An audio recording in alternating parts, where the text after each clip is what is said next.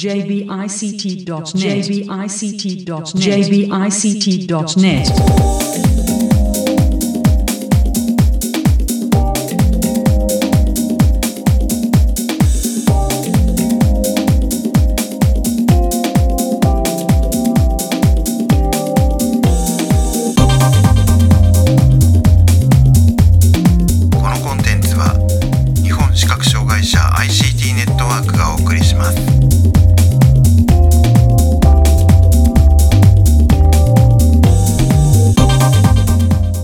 にちは日本視覚障害者 ICT ネットワークがお送りするポッドキャストサイトワールド2018特集です中根です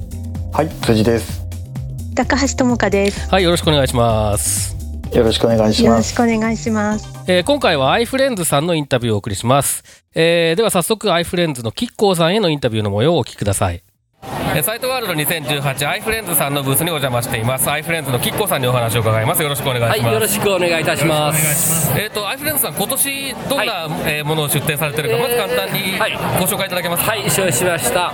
まあ、あのー相変わらずの商品としてはですね、まあ、従来から、えーやっております、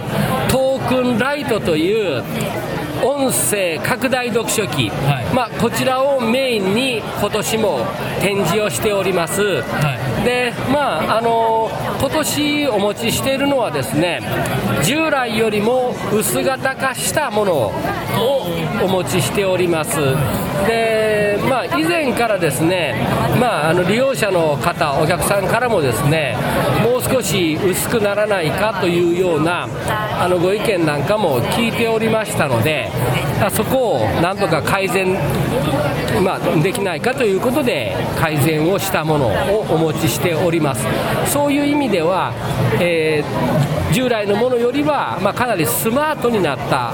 という感じがすると思います。でそれがまず一つと、はい。それから、まあ、あの去年、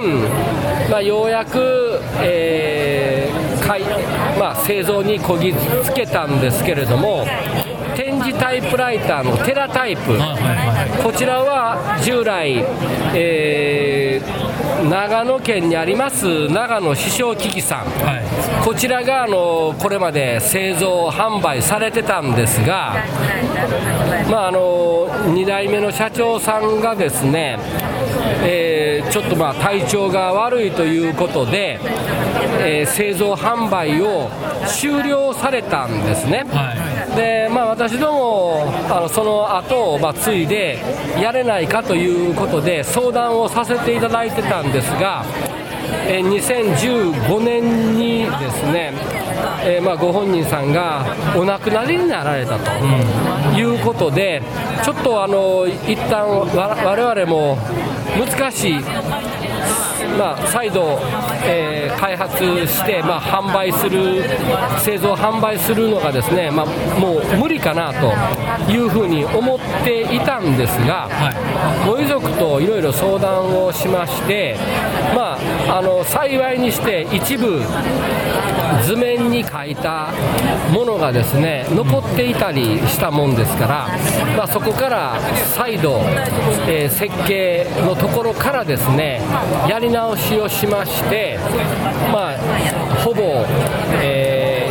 2年かけてですね、まあ、昨年ようやく、えーまあ、製造販売にこぎつけたとい。う、まあ、そういうあの、まあ、苦心作ですね、まあ、リニューアルではありますけれども、えー一からの製造ということで、えーまあ、ようやく、まあ、その段階に、まあ、こぎつけたという製品を今回お持ちしております。はい。あとは、まあ、あのこれも従来からやってるものですけれども、振動式の光チェッカー、はい。まあ、この辺りですかね。はい。はい、えっ、とそうですね。あの前回お話を伺った時に、ええ。テラタイプええ。は、あのええ。なんとか、ええ。えーなりそうだっていうような状況だったんですけど。ね2年前。そうですね。はい。でそれが去年ええ。じゃあそうです。発売ができたと、はい。い、うことなんですね、えでもこれはじゃあもうあれですかね従来あったテラタイプともう基本的にはほぼ、えー同じようなものだというふうに考えればいいんでねすかね。であとまああの書きやすさとかですね、はい。まあ、そういう点でですね、えーかなり、えー苦心もしましたけれども、ええ。あの以前のものと比べて、まあ、非常に、えー書きやすいという評判をいただけるものにですね今回一定ですけれどもね、あのー改良も加えております。あそうですか。はい。以前のものちょっと、ええ。なんていうのちょっと重いっていうそうなんです。かねなんかそあのキーのあれが押し込みそうなんです。重いような感じありますけどね、はい、えーっとですね以前は重くて浅かったんですね。でまあもともとがあのこの製品テラタイプというのはあのテコの原理を使っておりますのでこの部分を深くすることで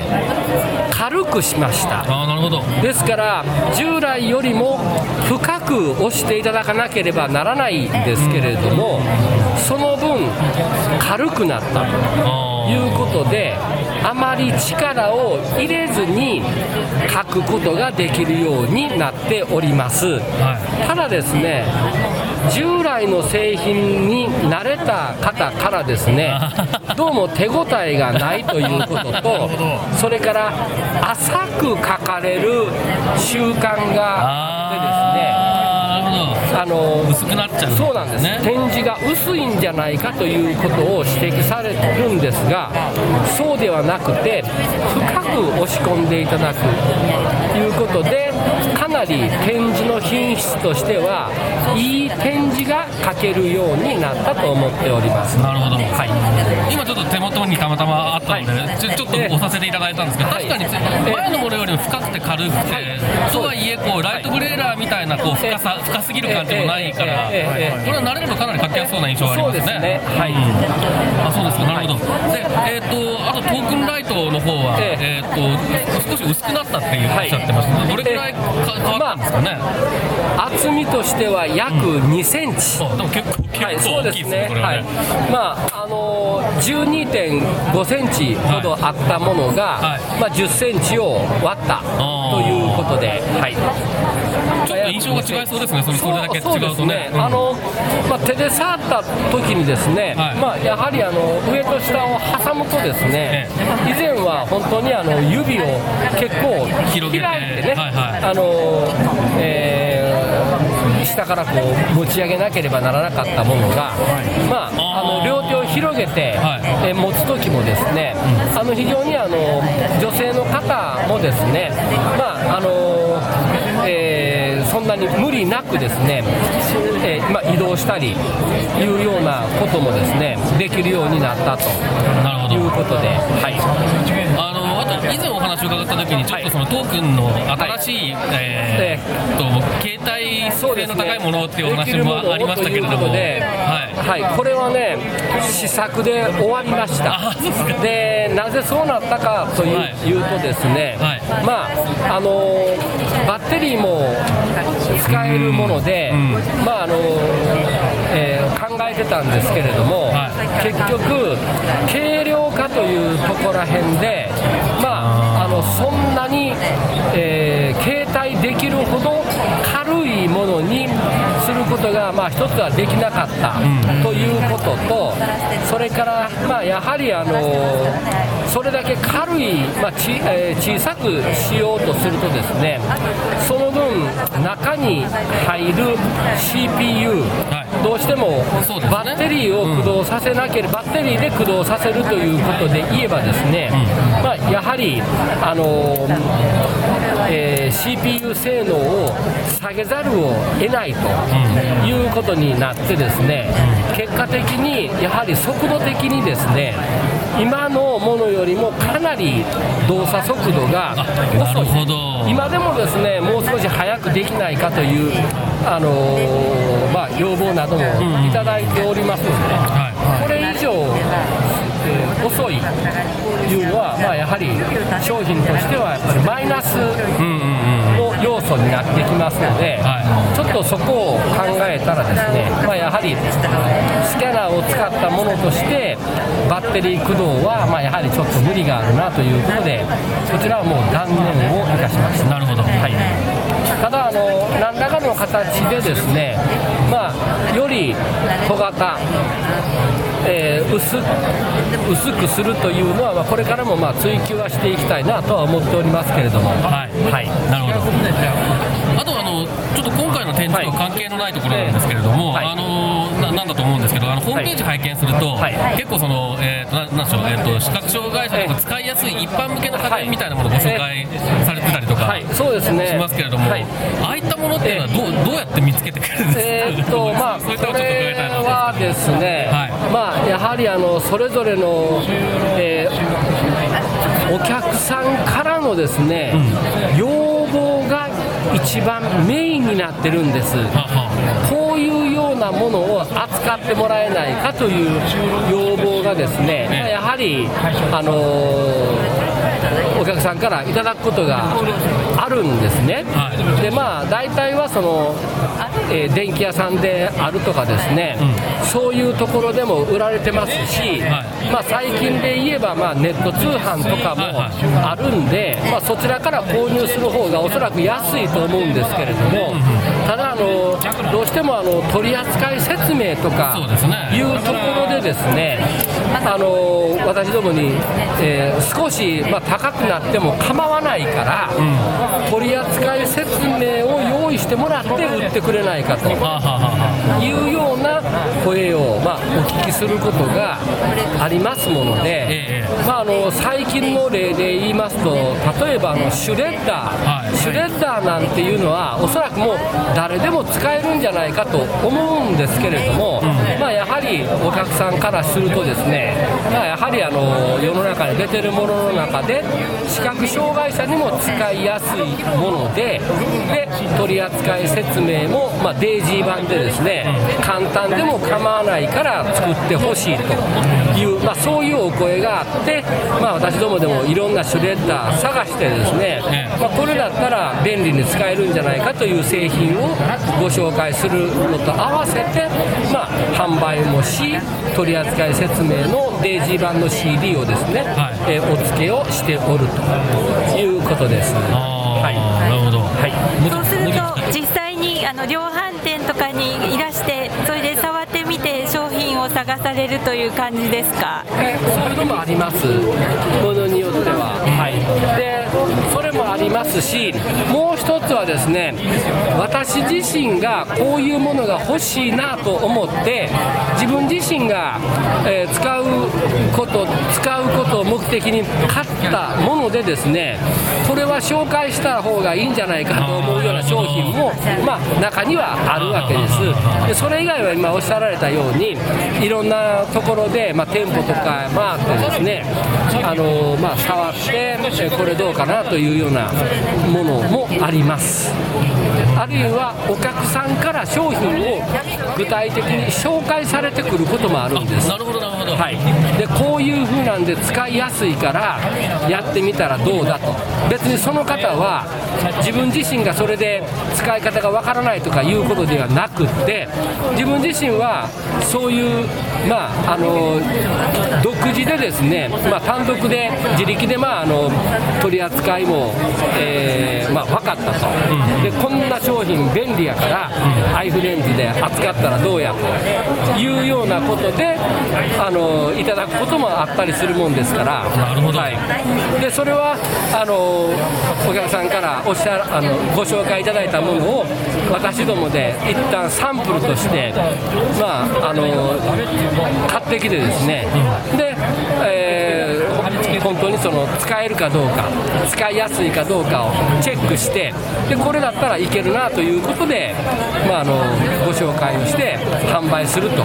いう、まあ、いろんなケーススがあります。なるほどはい。あの、えっ、と、一時期、えー液晶の画面で、それで、あの、フラットなボタンの、あの家電製品がたくさん増えたように感じたんですけど、あの、今はどうですか？何かご感想とかありましたら教えていただきたいで。そうですすね、まあ、やはりフラットな製品があるんですね。で例えばですねあのパソコンに接続するプリンターとかが今あのあるんですね、でもうあえてこれはおそらく使うことは無理だなと思えるような商品はあの特にはもうご紹介はしません、でただねいろんな商品探してみるとですねプリンターなんかでもあの、まあ、やはりもうボタンだけの製品というのもあるんですね。で、まあ、あるいはボタンだけではないけれども、えーフラットな、まあ、部分で、えータッチパネルに触らなければならないところもあるんですが、まあ、最低限必要なボタンがですねかろうじて物理ボタンの製品というのもあるんですよね、中には。であとはまあそれさえですね操作できればフラットな部分というのはアプリケーションの中ではいはい。なんとか、あのユーティリティとか、まああの音声ができて、でえーそこでなんとか触れるというものも、最近はあの、まあ、例えばエプソンとか、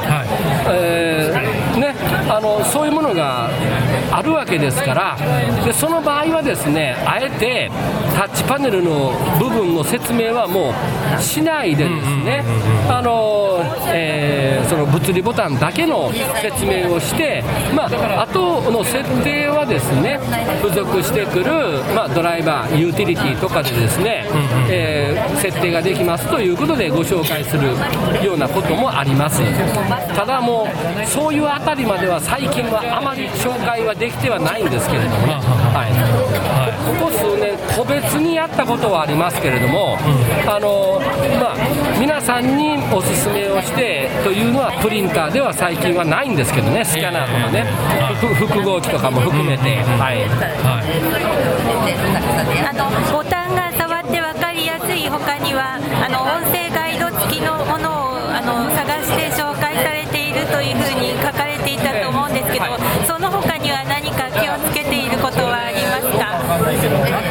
そうですね、まあ、あのえーまあ、誰にも当てはまるようなことではないかもしれないんですけれども、やはりあのその方の、まあ、電話の向こうとこっちで年齢であるとか、その人が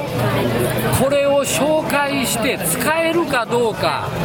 みたいなこともですね、一定考慮しながらですね、難しいものをあ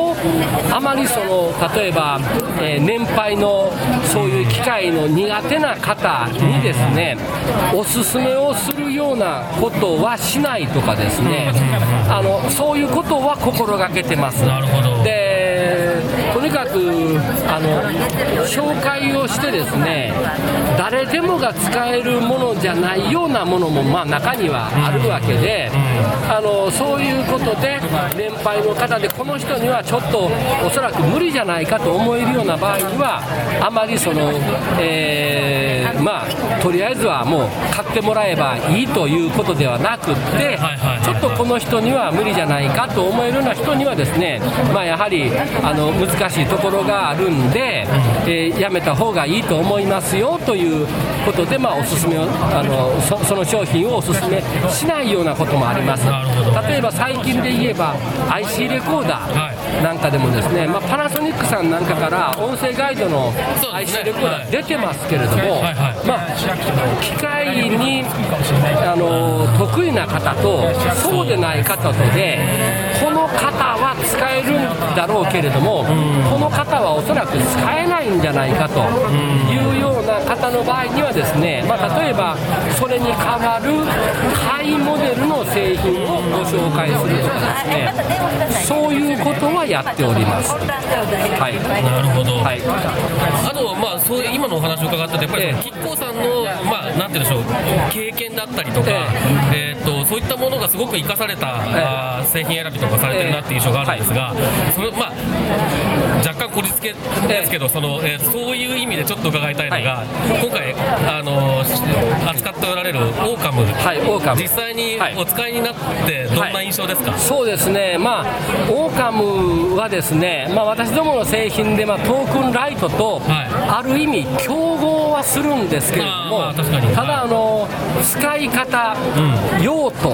はおそらく違うだろうというふうに思っております。はい。でもう一つはやっぱり価格差がですねまあ そうですね一定差別化の、えー基準にもなるだろうと。はいはいいうことで、まあ、あの主に家の中とかですね、そういうところで、まあ、本であったりとか、はい。まあ、日常的に、えー役所から来るような書類とかですね、そういうものがメインのお客さんにはですねもちろんトークンライトの方をお勧めします、はい。それと同時にですね、まあ、やはりトークンライトのようなものもお持ちだと、その上で、まあ、外出先特に、まあ、アクティブな方というか、まあ、会議であるとかあるいはその、えー外へ出て、まあ、博物館へ行ったりとかい。うようなあのことで普通にその外出先で墨地のいろいろな説明とかにですね接することの多い方などについては、オーカム、まあ、100%これもその、えー文章100%とまではいかないんですけれども、それでも、えー全く、えー読めない状況から比べると、オーカムは非常に優秀な製品だというふうに思っておりますので、まあ、私どもとしても、これはこれで積極的に、えーまあ、あのご紹介もしておりますし、現に、まあ、あのそういうこう外へ出て何かをされるようなことの多い方からはですねもうすでに自分も欲しいということで、まあ、注文をいただいたりとかいうようなことになっております。あのーはい。まあ、ちょっと他社さんでデモを見せてもらったりしたんですけれども、ええ。はい。そうすると、まあ、正直、ええ。あの僕が持っていたよりも全然使えそうだなっていう、はい。ええええ OCR とかも意外に認識率高いような感じがあるんですけれども、あのやはりキッコさんお使いになってみて結構いけるなって感じますか？それはあります、まあ、例えばパソコンの画面ですね、はこれも、まあ、ある程度読みます、もちろん PC トーカーのような使い方ではないですけれども、でおそらくねあの、一番役に立つのは、パソコンというのは常に正常な状態で動いてるわけじゃなくてあの音声が出ない場面っていうのは結構あったりするわけです。でその場合に単独でですねパソコンの画面を、まあ、あの読んでくれてですねそのヒントとなるようなものがですね、まあ、そこに書かれてあるということさえ分かればですね後の処理自分が単独でできることは自分でやれるだろうし、ちょっと、えーこの内容は自分には無理だなと思えるようなことについては、まあ、どなたか見える方のお手伝いをいただいてねやれるだろうしだからあの OCR の世界がですね今までとは全く違う形で広がる可能性を持った製品だろうというふうには思っております。私あの昨日こちらへ大阪かはい。ら新幹線で来た時に、ええあの前のあのテーブルがですね、は立てた状態つまりあのテーブルがあの向こう側に、えーへへこんだ状態ですね。えーと閉まってあるそうそうです、はいはい。閉まってある状態、はでですねそこにいろんな文字情報が書かれてあるというのは私長年知らなかったんです。すみません僕今知りました、ええそうですか。あのここにですね例えば携帯電話はマナーモードに、えーするとかですね、まあ、いろんな注意点があ書かれてあったりとかするしてるんですけれども、はい。それも初めて知りましたし、ドアに貼られてあるあの、えーまあ、山手線にしろ、そうですけれども、指詰めに注意とかですね、なんとかかんとかというようないろんな注意がドアに貼られてるわけですよね。でそれをそっちの方を見てみるとあのその内容を言ってくれるとかですね、本当にあの今までとは、まあ、今まで考えられなかったようなですねことが、えーこのオーカムを使うことで、えーまあ、実現するという意味ではこれから楽しみの楽しみな製品であるというふうに思っております。なるほど。まあ、やはり一つはやっぱり価格がネックにはなるだろうなとは思っておりますが。まあでも、あのはい。実際にそうやって、ええ。あの当当事者の方で使ってらっしゃる方の声がまだまだはいない状況ですので、ですね。今おはい。聞きできたのは非常に、ええ。あの良かったと思います。はい。えっとまあはい。大体あのこちらから伺いたいことは伺えたと思うんですが、はい。何かあのえっと言い忘れたことですとか、えっと宣伝ですとかございましたら、そうですね、まあ、あの私ども、あのこれ、アイフレンズ始めて、まあ、もう30年越して、まあ、今、31年目に、まあえー突入をしてるわけですけれども、まああのまだまだ、えー今後、視覚障害者のあの生活をよく快適にするための道具というのはあのどんどんまだまだ、えー未開拓なところもあるだろうし、まあ、あのそういうところをですね、まあ、開拓していくためにですね、まあ、あの今後とも、えー頑張っていきたいなというふうに思っております。以上です。はい、はい。ありがとうございます。はい。えっとここまでアイフレンズのキッコーさんにお話を伺いました。どうもありがとうござはい。いました。ありがとうございます。はい、えーここまでアイフレンズキッコーさんへのインタビューの模様をお聞きいただきましたけれども、えーっと、いくつか話題出てましたけど、辻さん、えー何が印象に残りましたか？はい、えっ、と実際のそのオーカムマイアイキッコーさんがご自身でお使いになった感想をいくつか紹介してくださったのが特に印象に残りました。あの新幹線の中でのお話とか、ああそんなところにもこう文字情報が書かれてるんだって、まあ、いろいろ知らないことがいっぱいあって、まああのこのデバイス自分も機会があったら使ってみたいなと思いました。そうですね。あの、僕もそれ結構印象に残ってて、あの、僕らが何も書いてないと思ってるところに、実はいろんなことが書いてあるんだろうなっていうのを、すごい思いましたね、ねあの後ね。はい。はい。えっ、と、高橋智香さんいかがですか？あはい、えー私はあのやはり、えー家電のことがとてもあの、えー興味がありましてあのいくつか質問させていただきました。えー、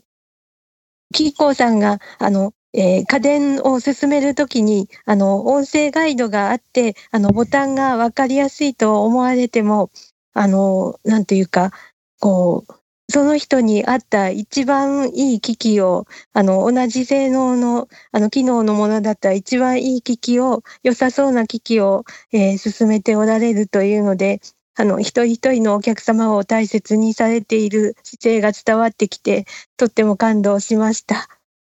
はい。